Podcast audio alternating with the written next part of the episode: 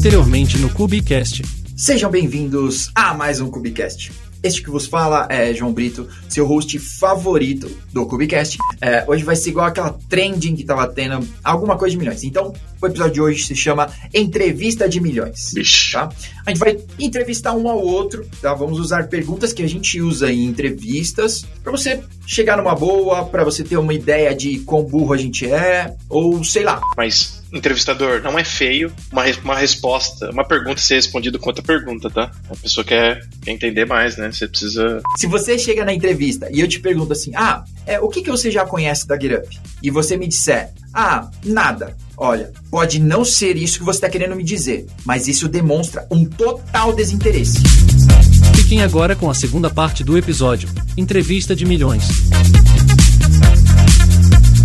Tem uma última pergunta para mim. Vixe, Maria, última pergunta pra você. Vamos ver se eu passo no seu processo. Monitoração. Monitoração. Se a gente tiver um sistema, é um sistema web, ele é um sistema de cálculo de frete do e-commerce. Tá. Esse sistema, ele tá lá, um sistema web, os usuários usam para ficar calculando frete, quando coloca o produto no carrinho, não sei o que, calcula frete, vê qual é o preço e nada. Quais seriam as métricas que você criaria para dizer assim, você é responsável por esse sistema, tá? Tipo, se der uma zica em produção, você deveria saber como eh, responder o que, o que aconteceu baseado em métricas, data point. Tá. Então, tipo, quais seriam as métricas que você criaria? Métrica de sistema, métrica de negócio, sei lá, métrica. Beleza. É isso que você criaria. Quais seriam as métricas? Olha, eu acho que antes das métricas eu ia tentar monitorar, principalmente, talvez por experiência em sistemas de frete, eu ia monitorar os sistemas externos ao meu. Porque normalmente, é, frete, lá no início dos anos 2000, a gente ficava consultando o CEP no Correios e sempre estava fora aquela porcaria. então eu te- tentaria monitorar os sistemas externos aos meus. Porque são as coisas que eu não tenho controle. Porque as que eu tenho controle, eu posso escalar, eu posso fazer o sizing que eu quiser, mas as que eu não, não tenho controle, eu estou refém. Então a minha escala, ela pode afetar isso né, rapidamente. Então, eu acho que a primeira métrica que eu teria era de degradação, que eu esqueci o nome de quando é sucesso, assim. Eu, eu teria essas duas, de taxa de sucesso e taxa de erro. Que eu acho que o resultado disso é degradação, eu acho. Mas taxa de sucesso e taxa de erro, né? Eu ia monitorar a quantidade de erro, que é comum ter, né? A pessoa falar que é zero, seu sistema está mentindo ou você está monitorando errado. Mas monitoraria isso, teria essa, essa métrica de taxa de sucesso e taxa de erro, e até colocaria isso como uma métrica de negócio da quantidade de pessoas que estão, de pessoas ou de fretes que estão sendo calculados ali. Porque isso também é uma métrica que se a coisa desvia muito, quer dizer que pode ter algum problema em outro canto, que eu não estou vendo. Né? Então, normalmente, ah, a gente tem 100, requis- 100 fretes aí por minuto, sei lá. Acho que isso é muito, não sei. Mas 100 fretes por minuto. É, e, de repente, isso está caindo para 50, ah, talvez tenha alguma coisa acontecendo e eu não estou vendo.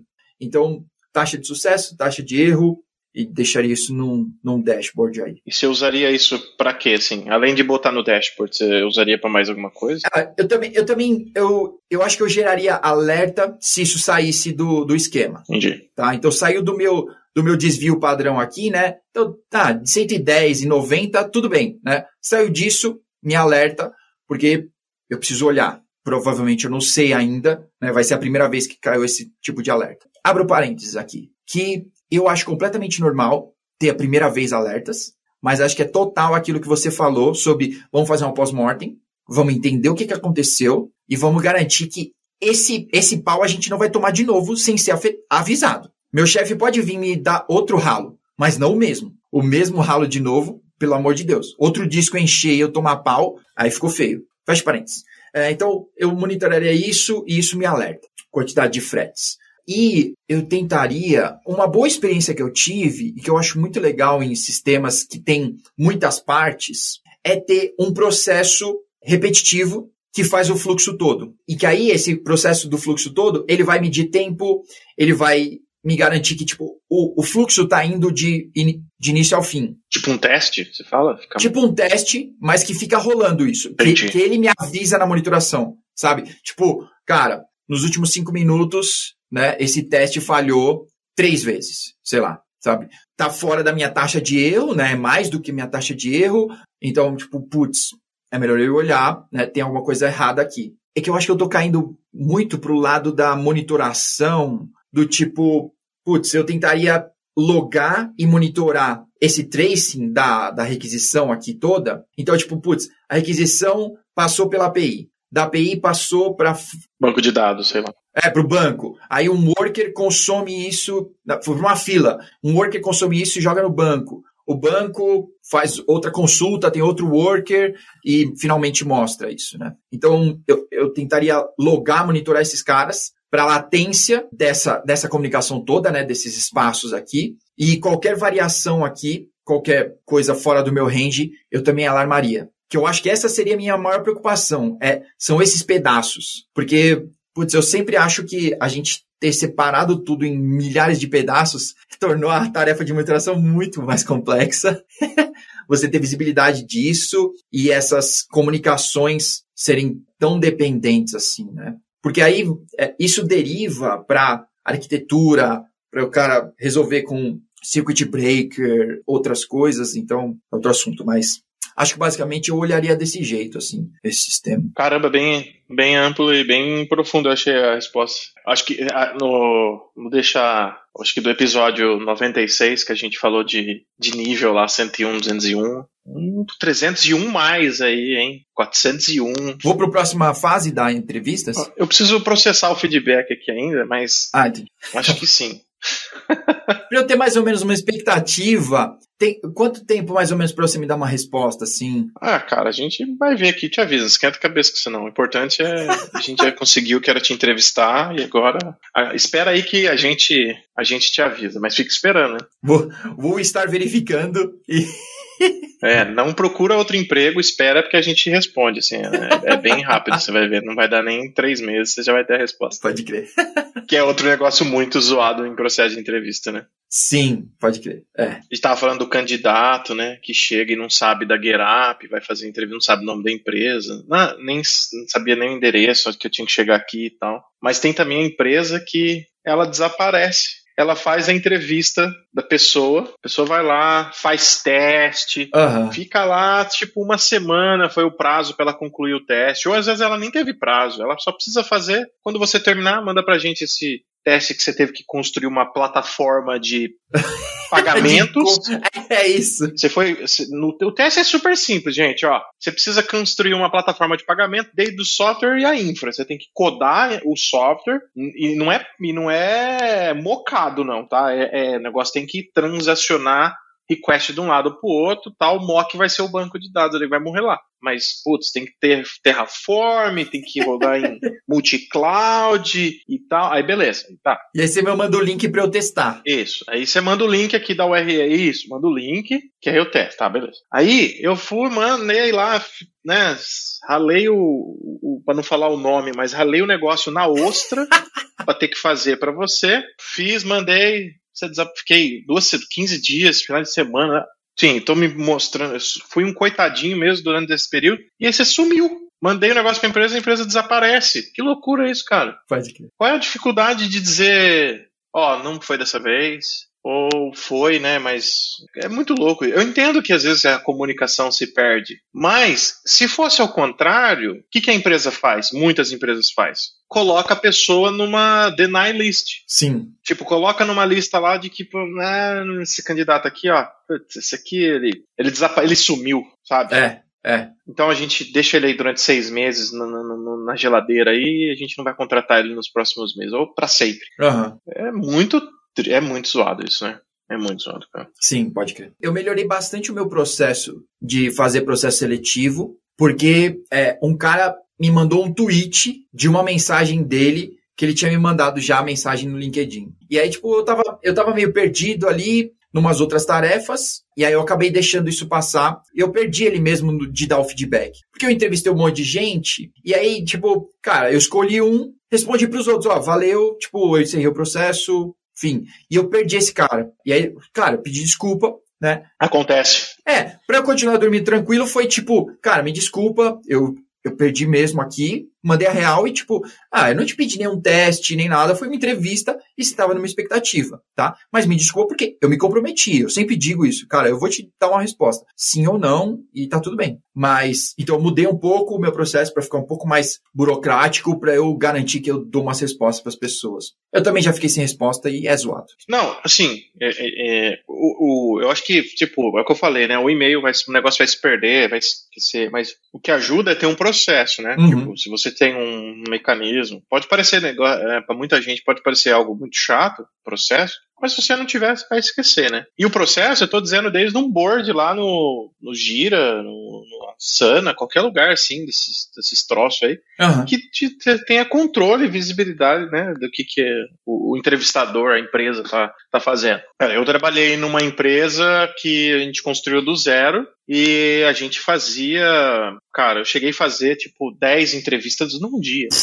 Nossa! Durante oito meses, nove meses. É, Pós-pandemia, a gente só ia, a gente né, então ia para o escritório, cara, era das oito, das oito, das oito às dez, só entrevista. Então, sei lá, depois de dois anos e meio, foram quase trezentas e poucas entrevistas. Nossa! Por pessoa. Tipo, a gente falhou pra caramba nesse negócio no começo. Não que no fim não, mas no começo muito mais.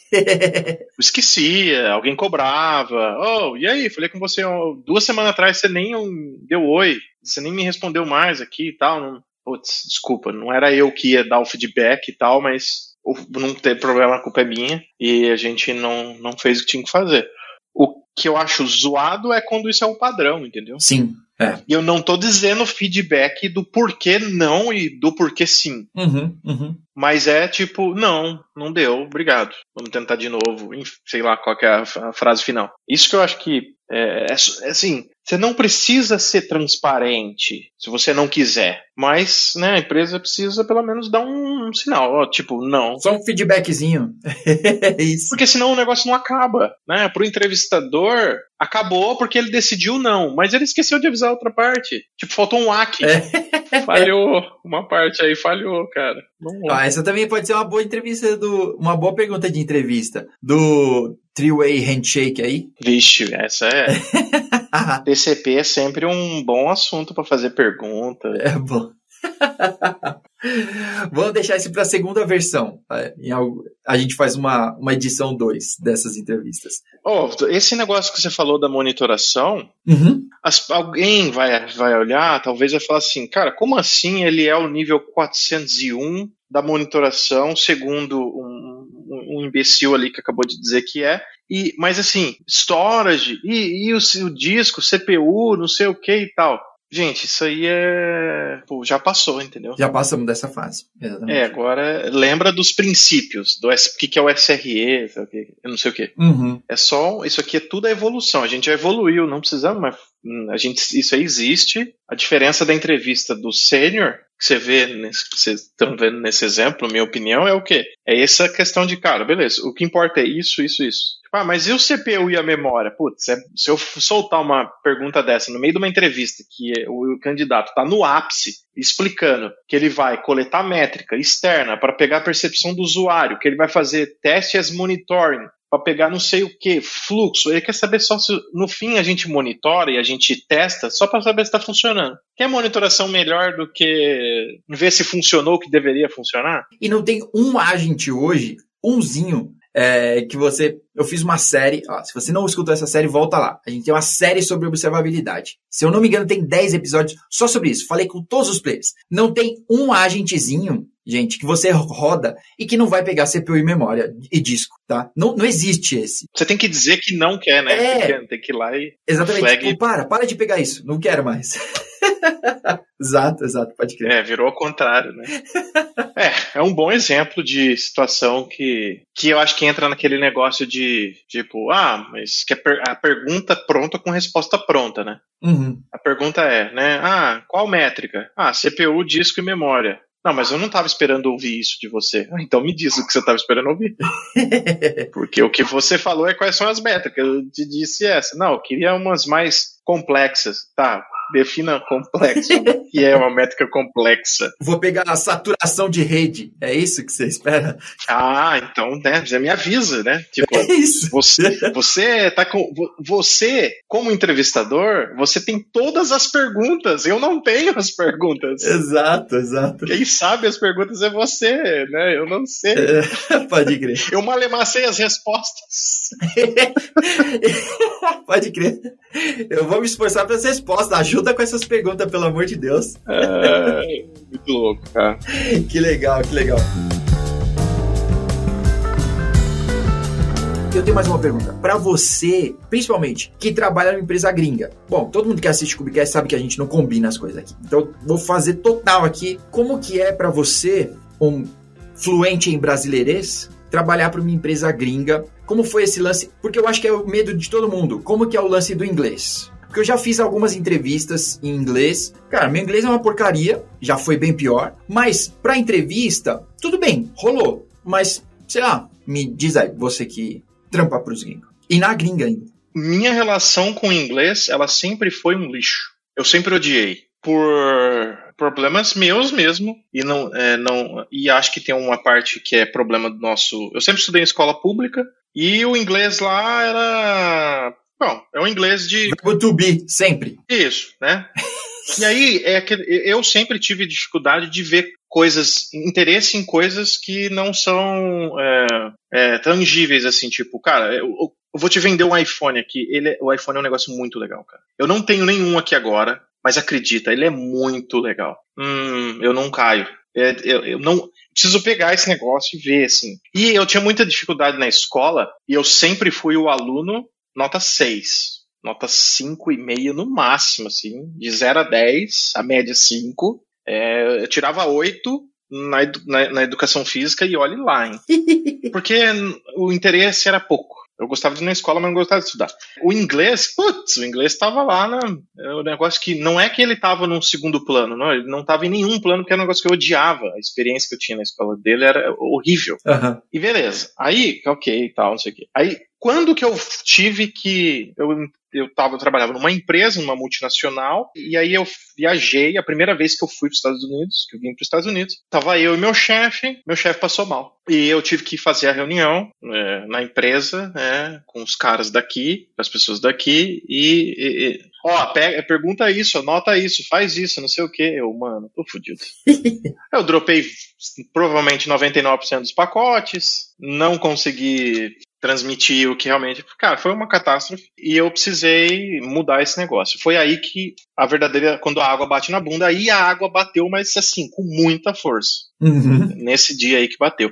E aí a partir dali eu comecei. Tá, cara, o inglês, aqui, como o que funciona muito é o lance de comunicação. O que, que eu quero dizer é, eu tinha uma dificuldade muito grande no sentido de, não, eu preciso ser fluente. Por quê? Porque dizem que tem que ser fluente toda vaga você tem que ser fluente. É, é, curso, tem curso fluente, né? Se torne um fluente, não sei o que, é fluente. O, o status das coisas é fluente, então tem uma label aí. E essa label, então, para eu conseguir tal coisa, eu preciso dessa label, eu vou ter que adquirir essa label. E isso foi uma das, talvez uma das piores é, experiências do, nesse sentido do inglês, por quê? Porque não é isso que o mundo real quer. Até porque o, que, que, a definição de fluente ela é muito vaga, né, cara? Tipo, a gente mora no Brasil, você troca de estado, você não entende o que a pessoa fala. Pode que. Ela fala um idioma dela, local lá, é, umas palavras que. Hã? Eu entendi o resto da frase, mas o que, que, é isso aqui? Ah, isso aí é, é a nossa. É a mandioca. Uhum.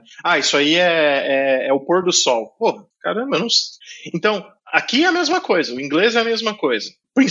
E aí vai piorando se você não é nativo. Então, as empresas, na minha experiência, tem, eu sei que tem outras que não, mas na minha experiência, as empresas querem saber se você sabe se comunicar. É, não significa que você pode errar e falar errado, que não tem problema, né? Tipo, eu peguei duas palavras da frase que você falou, então tá ótimo para mim. Não, mas é, é saber se, se, se, comunicar. Isso que no fim das, das, contas as empresas querem. Não quer, não quer medir o seu nível de inglês. As, as empresas que eu tive experiência, uhum, elas uhum. nunca quiseram medir o nível do inglês. Elas querem, beleza, você vai conseguir se comunicar muito bem no nosso cenário que a gente tem aqui, e, ou não, não, você não vai, então, você não tá aceito. Ninguém vai fazer um TOEFL, né? Não, assim, quem normalmente fez ou fa... eu já fiz esses exames, mas eu fiz por um outro motivo, por conta de universidade e tal, e aí é obrigatório. Mas para empresa, se tiver quando que faz é se tiver relacionado ao visto, né? Tipo, o visto lá para te, te relocar ou para te contratar para cá, para o visto, alguns países pedem que você tem que ter uma nota mínima de uh, o IELTS ou o TOEFL para esse negócio. Mas as empresas de TI, na maioria dos lugares, falando do, dos Estados Unidos especificamente, elas não pedem, não tem essa obrigatoriedade, não é uma obrigatoriedade provisto, inclusive. Mas, cara, isso é um negócio que acho que a gente tem uma visão muito diferente do Brasil, do tipo, putz, é, ou preciso ser o fluente. Mais uma vez, não estou dizendo que as empresas não vão te contratar, né? Vão contratar as pessoas porque elas, porque ela fala errado e tá tudo bem, é aceito. Uhum. Ou se não, não se comunica direito e tá tudo bem, é, deu para entender aqui 10%. Não, mas assim, precisa é, conseguir se entender e ser entendido. Esse é o ponto. Legal. E ninguém fica falando desse nível de, ah, eu sou expert, eu sou fluente. Não. É. Talvez até usem o lance do fluente, mas para dizer assim, não, você, você fala, eu tô falando, eu pergunto, você responde, você me pergunte, a gente tem uma troca, tem um, tá tudo certo. Então, Sim, tá rolando. Tá rolando, exatamente. Legal. Não sei se eu respondi a tua pergunta. Respondeu muito, respondeu super. 501 nível de resposta essa. Obrigado, obrigado. E ainda contou uma experiência, que eu acho que vale muito, né? Contar a experiência. Da hora. Cara, hoje, se eu fosse. É, hoje eu diria para todo mundo tiver. Ah, me fala uma técnica que eu devo aprender. Me fala um. Eu trabalho com observabilidade, observabilidade. Me fala uma técnica, uma ferramenta, alguma coisa que eu tenho que aprender. Inglês. Ah, não, mas eu trabalho com container, eu trabalho com Kubernetes, não sei o quê. Me fala um negócio aí que eu. Inglês. Hum, sim, concordo. Por mais que não é, não tô nem dizendo o lance de você, ah, vou morar, quero, eu nunca eu não quero aprender inglês porque eu não vou morar fora, não, não é isso. Nosso mercado, cara, ele ele, ele é um negócio é global. A gente se comunica, ou deveria se comunicar com as pessoas ao redor do mundo. Muita coisa nasce é, aqui, né? Nasce fora do Brasil. A gente adota, usa, consome, uhum. mas a criação dessas coisas acontece normalmente fora. Independente de qual país, mas o inglês no, no fim vira o idioma uh, universal. Então, existe uma grande diferença. Eu conheço muita gente, eu me enquadro nisso, como era a carreira antes e depois do inglês. Eu acho que coloca a, a pessoa ali num outro nível de possibilidade. Não é que ela vai, ela vai te colocar, vai colocar ela num nível de ser, ah, cheguei, né, Nirvana, conseguimos Nirvana. Não, vai te colocar, vai te dar no outro nível para te dar a possibilidade, tipo, vai te tirar dessa caixinha aí, vai te pôr numa outra totalmente diferente, desafiadora para caralho, e que pode ser que isso seja bom ou ruim para você, mas assim, tipo, diferentes coisas, né? Diferentes oportunidades. E a gente, apesar de ter o Cubicast para você poder ouvir, cara, aqui não é a maior fonte que tem de informação, né? Você tem um bate-papo aqui e tudo mais, talvez a gente dá dicas, mas cara, documentação, o que tem de vídeo, o que tem de acesso à informação e etc., é, tem muita coisa em inglês. Muita coisa. E às vezes, ah, ah, não, mas existe muito canal de conteúdo em português hoje. Existe. Mas normalmente quando você vai procurar o detalhe, quando você vai ler um livro, uh, buscar uma RFC, sei lá, tá em inglês. E às vezes você não entendeu um detalhe ou entender errado um detalhe que é pior, né, do que não entender, é entender errado, pode te ferrar, assim, muito rápido, muito rápido. Essa questão de ter que, às vezes, fazer, você querer entender mais detalhes sobre a coisa, sobre um determinado assunto, se você tem essa habilidade é, do idioma. Fica fluido, né? É, você encurta esse, esse tempo aí pela. Né, muito, muito, uhum. não sei quanto, mas encurta, encurta muito, assim. Conferência, né, cara? Sim. Agora tá voltando, algumas das principais conferências talvez anunciaram que nunca mais vão ser. vão, vão ter, mas, pô, conhecer gente, entrar no Slack, num canal de Slack público, onde as pessoas estão discutindo uma série de, de coisas que às vezes você está tentando fazer, numa escala às vezes maior do que a tua, eh, do teu dia a dia, tudo isso que você está tentando experimentar hoje, né, que a, pessoa está tentando experimentar hoje, tudo isso que eu estou aqui no meu mundo tentando experimentar, tem um monte de gente que já passou por isso numa escala muito maior, que já tem todos os insights que eu preciso para tomar uma decisão ou para aprender alguma coisa, tipo, vamos para cá, não vamos mais para lá, porque os caras ali já estão usando isso, já, já viram, né? Eu acho que aumenta muito, muita possibilidade. Mas não, eu, minha opinião é, não confunda isso com pagar pau pra gringo. Exato, total. Tipo, não me venha dizer que o profissional gringo, americano, ou sei lá qual é o país, não, esse, não, cara, a gente não pode falar com essas pessoas. Por quê? Porque, putz, eles são gringo, né? Eles são muito melhor que a gente. cara, isso é, isso é, é, eu, eu entendo, eu respeito, porque eu já tive essa, essa mentalidade, mas não é, não, não é assim que funciona. Não é. Não tô dizendo que.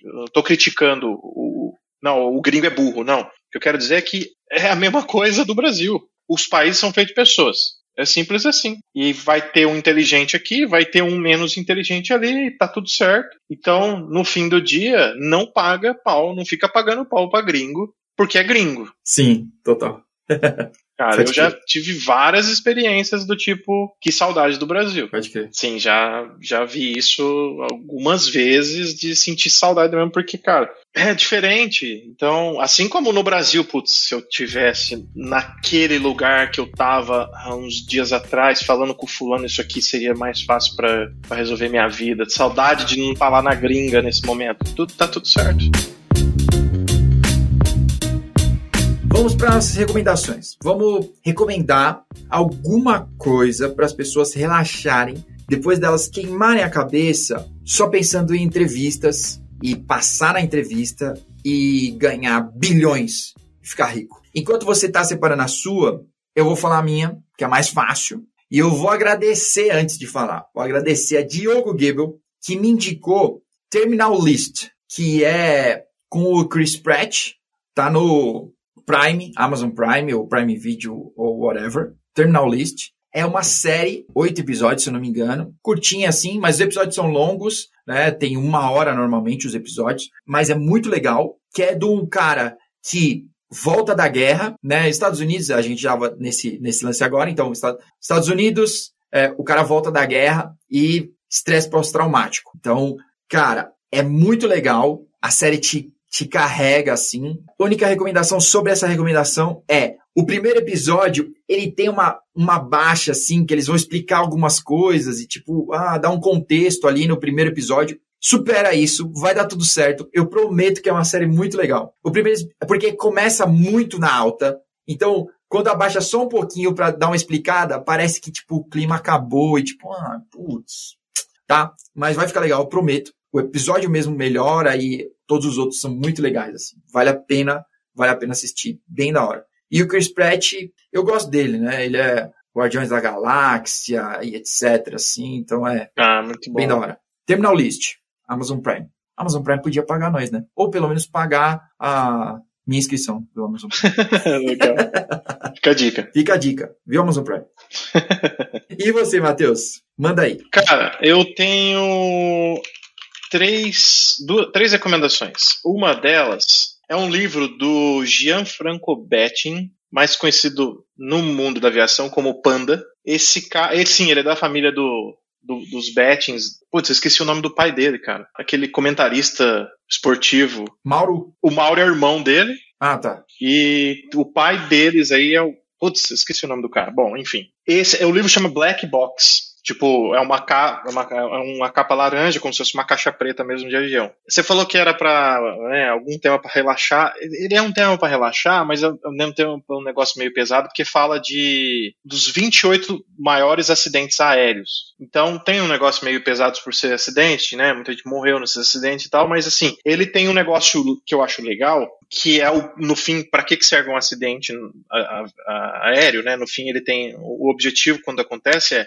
tentar descobrir qual foi a causa para que não aconteça mais. E esse livro, ele, então, ele conta as transcrições desses 28 acidentes aéreos que aconteceram. Então, tem tanto coisa que foi capturada do gravador de voz, quanto do gravador de dados, né? Uhum. Que a Black Box guardou dos, desses, desses acidentes. E aí tem, de forma resumida, muita coisa das investigações. Então, o que, que aconteceu, como que preveniu, para que não aconteça mais. E talvez Ah, da hora. Pode é, eu, eu tento usar, não é sempre que é possível, usar essas práticas da aviação no dia a dia para tipo, falhamos aqui. Se fosse um avião que tivesse caído, como eles fariam lá? Eles fariam assim. Vamos ver se a gente consegue fazer igual aqui na TI. Da hora. Tentar fazer umas analogias assim. É, é, bem, é bem bacana. E para quem curte esse negócio de investigação aérea ou quiser aprender com lições aprender com lições aprendidas e tal, uhum. o site do CENIPA do Brasil tem todos os acidentes aéreos no Brasil estão lá registrados e tem uma série de documentação lá de cada é, o resultado final da, da por que aconteceu o acidente, né? Um outro é um livro também que é chama An Elegant Puzzle, tipo é, é uma tipo, é quase uma novela sobre gerenciamento de engenharia de sistemas. Então ele fala sobre basicamente sobre várias técnicas de organizar as coisas dentro de times de engenharia de sistema. É, é um negócio relacionado a muitas matérias de engenharia, de tipo gerenciamento de engenharia. Então ele é tanto para quem lidera time ou para quem está dentro, é membro de equipe e quer ajudar a melhorar algumas coisas, entendeu? E está muito voltado ao lance de melhorar coisas relacionadas à organização, eh, relação dos times e tal. E então é, um, é, um, é contado por um cara que tem muita experiência, que é o Will Larson, temas relacionados a esse esse assunto de tipo gerenciamento com coisa relacionada à engenharia de software, engenharia de sistema, engenharia de qualquer coisa assim. E por último, é um sobre a Segunda Guerra Mundial, que é um Second War for Children. Tá bom. É For Kids, agora eu não lembro exatamente. Cara, é um negócio super interessante, eu achei sem querer, mas é um livro super simples a leitura. Ele é voltado para contar as histórias. Eu não lembro o título dele, mas eu vou deixar aí depois para vocês. Mas ele é basicamente uma forma de contar a história da Segunda Guerra Mundial para crianças. Então, é muito louco, que eu já li muita coisa sobre a guerra, acho legal os assuntos, mas não que eu acho legal a guerra, acho legal os assuntos, mas de um jeito que ele explica. Então, tem assim, acho que são 100 fatos sobre o que, que aconteceu na guerra, 50, uma coisa assim. Uhum. É um livro bem, bem, bem, bem curtinho. E ele explica com imagenzinhas, desenhos, assim, é um negócio bem. Lembrei, é, ah, lembrei não, eu achei aqui. 500 fatos sobre a Segunda Guerra Mundial, História para Crianças. Eu vou depois deixar aí o link desse negócio. Combinado. É bacana que ele vai mostrando as ó, antes, no início, o que, que aconteceu, primeiro por que, que aconteceu, quem eram os principais envolvidos, uhum, uhum. o nome das coisas e tal. É, é, bem interessante, cara. Que legal, que legal, que da hora. Cara, eu acho massa estudar esses lances da, de história, assim. Eu comprei pro. Eu comprei pra minha filha um livro sobre as 50 maiores cientistas mulheres. Hum. Então é muito legal porque tem uma, uma mulher por página, né? E tá contando quem ela era ela, é, qual foi a época, o que, que ela fez, sabe? É muito legal, é muito legal. E eu acho principalmente para porque você vai explorar isso, né? E é, poder ter exemplos bons, né? Uhum. De, poxa, ser astronauta não é impossível. É, ser SRE não é impossível. Espero que não seja o sonho de vida de ninguém, né? Tipo, ai, meu sonho de. Uma criança dizer isso, né?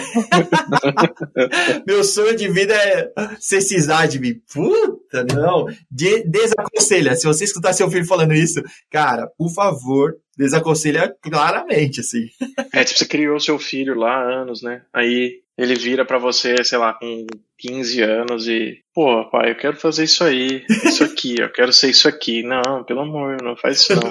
não. Vai ser um advogado, sei lá, né? É, vai ser gente, né? A, tipo, não vai fazer igual eu, vira gente, moleque. Cara, o que eu acho legal dessas coisas, de ler coisas fora da área, uhum. é para fazer analogia. Por quê? Eu curto muito fazer analogia. Uhum. Porque é, essas indústrias são todas mais velhas que a gente, cara. Sim. Essa galera aprendeu muita coisa que a gente acha que a gente é os bambambam bam, bam lá de tipo, não, a gente é o diferentão. Não! Todo mundo teve que fabricar coisa na vida, todo mundo fez, tipo, né, fabricou coisas. A gente, no fim, às vezes fabrica software, fabrica não sei o quê. Eu acho que tá muito, tá muito relacionado a várias coisas aí. A guerra, acho que tem um monte de coisa que ensina, que as indústrias foram mudando. É, é muito louco. Mas isso aí pode ser assunto para outro dia. Combinado. Um assunto para outro dia. Pessoal, muito obrigado para você que ouviu a gente até aqui. Matheus, muito obrigado por mais esse tempo. É, obrigado por você que escutou a gente até aqui, quase duas horas de episódio. É, muito obrigado mesmo. Continue ouvindo, compartilha com seus amiguinhos, com o pessoal do RH, com seu chefe, é, ouve com os filhos também, sei lá, tá bom? Não deixa. Não, não ouve com seus filhos, senão eles vão acabar sendo influenciados. É. E vão querer ser cisagem enquanto crescer. Tire as crianças da sala, põe um disclaimer aí. Tire, tire as crianças da sala, tá bom? Muito obrigado, até a próxima. Valeu! Tchau!